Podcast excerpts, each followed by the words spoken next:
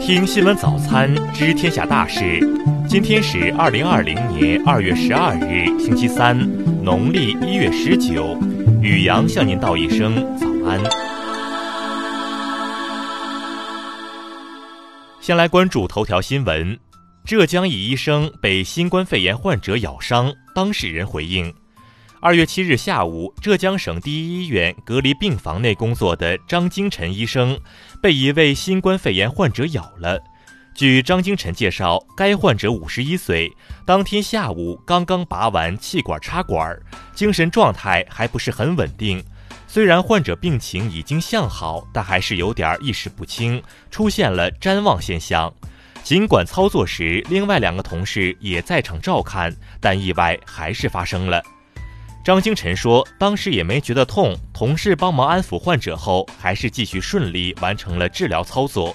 做完操作后，他退出隔离病房，脱下防护服，发现手臂上已经起了淤青，还有点出血。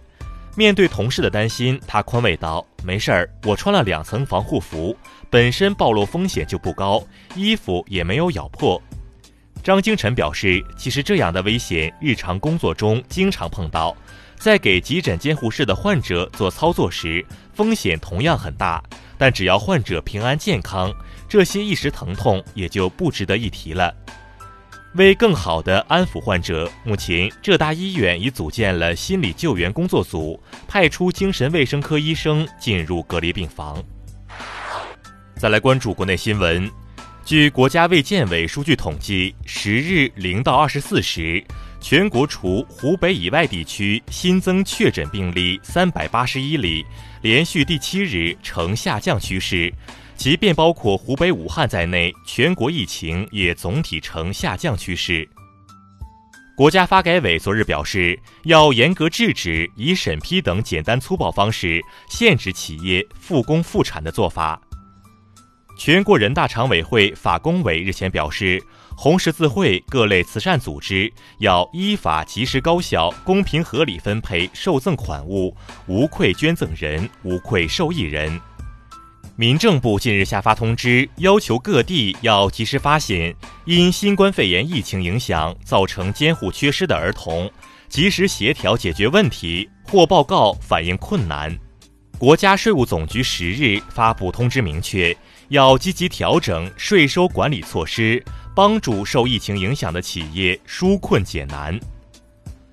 交通运输部昨日表示，根据大数据监测分析，从现在到十八日春运结束，预计将有一亿六千万人陆续返程返岗。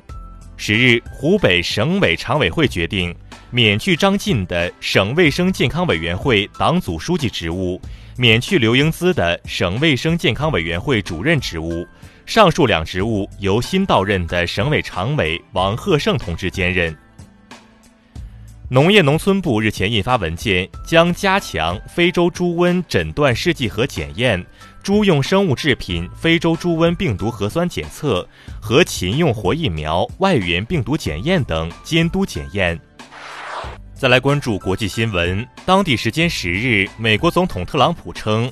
由于未能与俄罗斯等国达成军备控制条约，美国将建立世界上最强大的核力量。美国白宫十日发表声明称，总统特朗普将于二月底访问印度，与印度总理莫迪进行战略对话。俄罗斯外交部日前表示，俄方对于美国在相互尊重、考虑彼此利益和平等的基础上开展对话持开放态度。但美国首先必须停止干涉俄罗斯内政。一项民调结果显示，北约成员国中十六个国家的百分之二十七居民对该联盟的活动持负面态度。持负面态度前三位的国家分别是土耳其、希腊和西班牙。日前，菲律宾总统杜特尔特下令终止与美国间的访问部队协定。该协议的主要内容是准许美国战舰停靠在菲律宾港口，并让美国军队上岸访问等。十日，被德国总理默克尔钦点的接班人卡伦鲍尔突然宣布不会在2021年大选中角逐总理一职。巴基斯坦参议院十日通过决议，感谢中国政府为抗击疫情、保护巴基斯坦在华学生采取的措施，并表示巴方愿意同中国开展全面合作。国际能源总署十一日表示，全球发电业排放的二氧化碳总量历经连续两年增长后，二零一九年维持在三百三十亿吨，没有出现增长。再来关注社会民生新闻。武汉市新冠肺炎疫情防控指挥部昨日发布通知，指出，发热患者应严格按照就近就医的原则，到现居住地所在区定点发热门诊就诊，不得跨区就诊。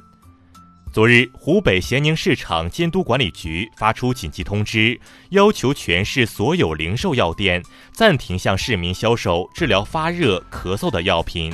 有上述症状的市民应尽快到医院就诊。九日下午，湖州市南浔法院开庭审理浙江省首例涉疫情居家隔离人员妨害公务案，被告人王某某被判处有期徒刑九个月。据陕西省卫健委消息，该省第一例新型冠状病毒感染肺炎确诊孕妇于十日下午在西安交通大学第二附属医院顺利分娩。母女平安。近日有网上传言称，宁波驰援湖北医疗人员物资被扣押。经宁波警方核实，所有物资行李都已拿到，该传言为谣言。再来关注文化体育新闻，国际篮联昨日正式公布了东京奥运会男篮落选赛的赛程。根据赛程安排，中国男篮将在首战迎战加拿大队，次战与希腊队交锋。十一日，二零二零亚冠联赛东亚区比赛拉开战幕。